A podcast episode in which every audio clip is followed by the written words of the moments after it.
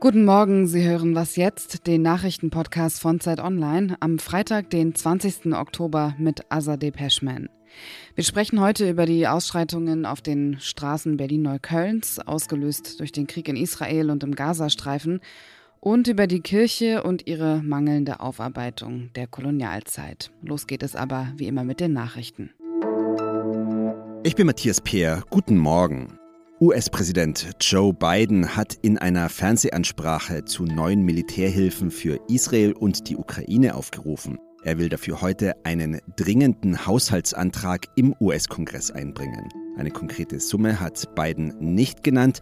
Medienberichten zufolge geht es um 60 Milliarden Dollar für die Ukraine und 14 Milliarden Dollar für Israel. Biden sagte, die USA könnten nicht zulassen, dass Terroristen wie die Hamas und Tyrannen wie Wladimir Putin gewinnen.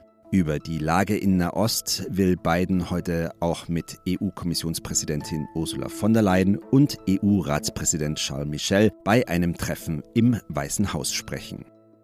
Bundesaußenministerin Annalena Baerbock beendet heute ihre zweitägige Reise in den Nahen Osten. Nach ihrem Besuch gestern in Jordanien reist sie heute nach Israel und in den Libanon. Sie will sich für die Freilassung deutscher Hamas-Geiseln einsetzen und für Hilfslieferungen in den Gazastreifen. Baerbock kündigte an, Deutschlands humanitäre Soforthilfe für die Zivilbevölkerung dort um 50 Millionen Euro aufzustocken. Redaktionsschluss für diesen Podcast ist 5 Uhr.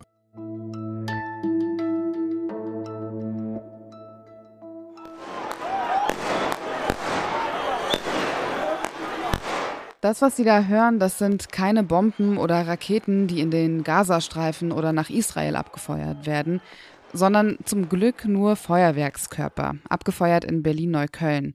Dort haben Menschen demonstriert, wollten ihre Solidarität mit Palästina bekunden, obwohl diese Demonstrationen sowie alle Demonstrationen mit Palästina-Bezug im Moment verboten sind und waren. Es kam zu antisemitischen Aussagen. Einige haben Allahu Akbar gerufen, also Gott ist groß. Es gab auch Ausschreitungen zwischen Polizei und Demonstrierenden. Mülltonnen wurden angezündet.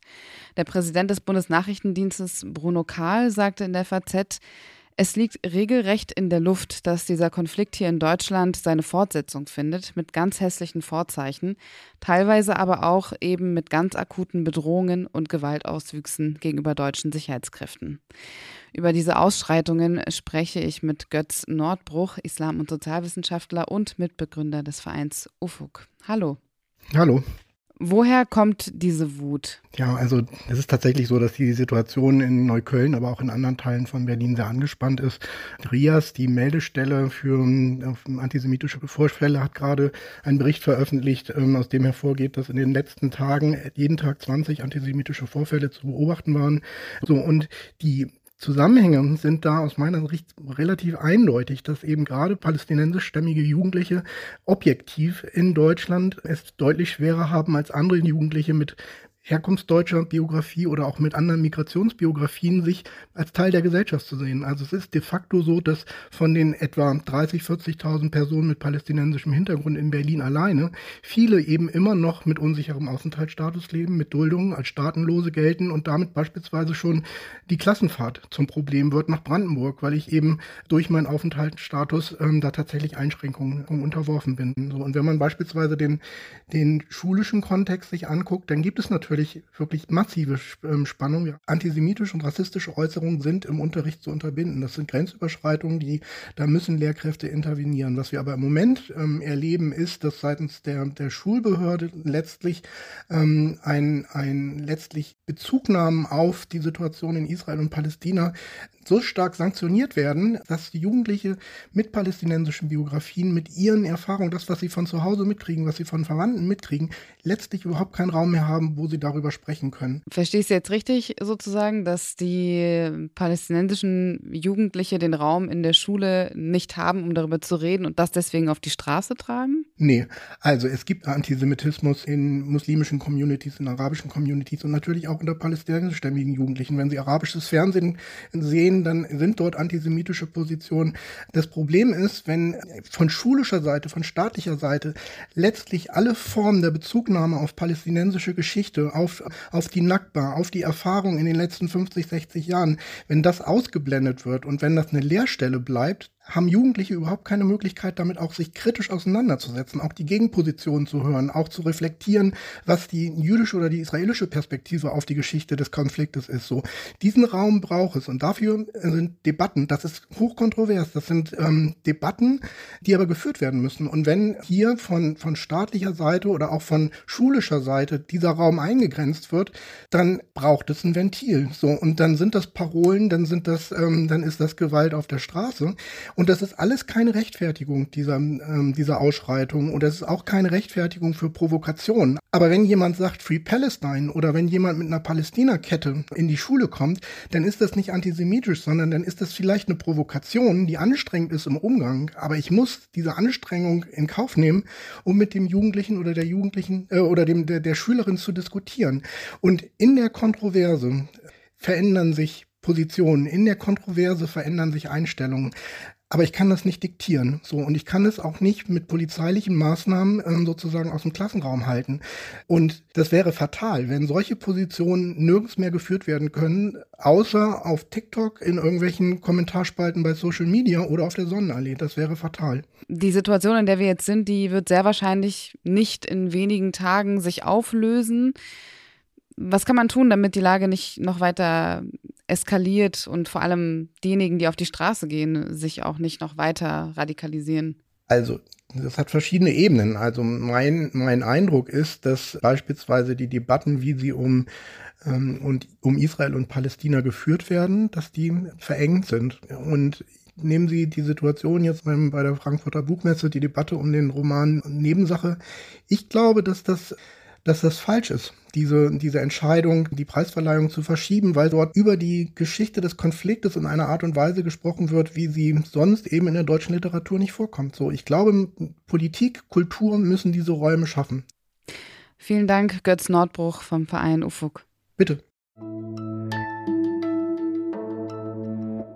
Und sonst so? Nachdem sich meine Kollegin Hanna Grünewald hier vor kurzem als Zwiebelfan geoutet hat, mache ich mal munter weiter mit den Gemüsevorlieben. Ich esse sehr gern Kürbis. Deshalb ist mir vermutlich auch folgende Meldung aufgefallen. Beim jährlichen Kürbiswiegen im US-amerikanischen Bundesstaat Minnesota wurde ein neuer Weltrekord aufgestellt. Und zwar hat ein Lehrer den schwersten Kürbis überhaupt wiegen lassen. Über 1200 Kilo wiegt er. Fast 30 Jahre lang hat er ihn gezüchtet. Die Größe reicht übrigens aus, um 687 Kuchen zu backen. Die Verbrechen, die während des Kolonialismus begangen wurden, sie wirken bis in die heutige Zeit nach. Dementsprechend werden postkoloniale Debatten geführt. Nur die Kirche ist da ein wenig außen vor. Vor allem Missionarinnen. Sie waren Teil des kolonialen Systems, haben Versklavung und Völkermorde geduldet oder unterstützt, Zwangs- und Massentaufen durchgeführt. Aufgearbeitet hat all das die Kirche in der Gesamtheit noch nicht. Und warum das so ist, hat Raoul Löbbert, Chefkorrespondent bei Christ und Welt, recherchiert. Hallo Raoul. Hallo, ich freue mich. Welche Auswirkungen gibt es noch heute, dass die Kirche im Kolonialismus involviert war? Naja, man merkt es immer noch daran, dass die Kirchen vor Ort, also zum Beispiel in Afrika, immer noch sehr stark natürlich abhängig sind von den äh, Kirchen in, ähm, in Europa. Gerade was die evangelische Kirche anbelangt, da ist es zum Beispiel auch zu merken. Da gibt es sehr viele Interdependenzen, aber halt auch Abhängigkeiten. Und ja, das ist immer noch ein sehr europäisch zentrisches Weltbild, was davor herrscht. Und daran merkt man das heute noch. Und man merkt es natürlich auch noch daran, jetzt wenn man nach Südamerika schaut, Südamerika ist so ein Hort des Katholizismus immer noch, während in der Welt, natürlich in der europäischen Welt, äh, der, der katholische Glaube schrumpft, ist er da noch sehr stark und die Kirche dort noch sehr stark. Und das ist natürlich auch ein Erbe des Kolonialismus. Warum tut sich die Kirche so schwer damit, die Taten aufzuarbeiten? Ja, das hat damit zu tun, dass die Mission im Christentum selbst angelegt ist. Also der Christ soll den Glauben möglichst verbreiten. Und wenn Christen das tun, dann ist man gemeinhin als Christ auch stolz darauf. Deswegen hat man immer mit großem Stolz sehr lange auf die Missionsgeschichte geschaut und dort die, die negativen Aspekte, und die sind ja doch sehr massiv, gerne auch übersehen. So. Und da ging der Stolz dann irgendwann einher mit einem schlechten Gewissen. Und das hat dann langsam auch zu einer Aufarbeitung geführt in beiden Kirchen, die allerdings unterschiedlich verlaufen ist und äh, die bis heute auch noch nicht abgeschlossen ist und die teilweise auch sehr schmerzhaft verläuft. Und äh, beide Kirchen sind jede für sich begrenzt nur bereit, ihre Schuld anzuerkennen. Papst Franziskus hat sich 2015 in Bolivien bei der indigenen Bevölkerung nicht nur für die von der eigenen Kirche begangenen Sünden, sondern für die Verbrechen gegen die Urbevölkerung entschuldigt. War das eine symbolische Entschuldigung oder meint es die katholische Kirche ernst? Ja, es war beides. Ne? Also es war, glaube ich, ernst gemeint und gleichzeitig Symbolik. Also Franziskus, Papst Franziskus ist das Leid in Südamerika und auch in Afrika, das durch die Kirche entstanden ist, durchaus ein Anliegen. Er kommt ja auch aus Argentinien selbst. Also ich würde schon sagen, dass das auch ein, ihm ein persönliches Anliegen ist.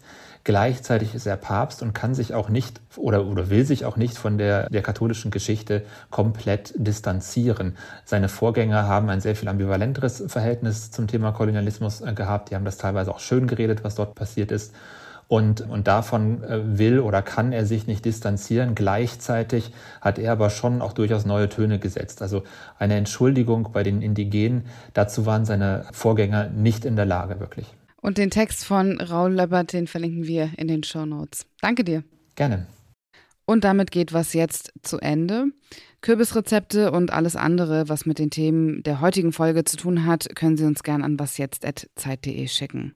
Das Update übernimmt heute mein Kollege Janis Karmesin. Ich bin Azadeh Peschman. Kommen Sie gut durch den Tag. Kann ich hier nochmal von vorne anfangen? Das kann man noch dann schneiden und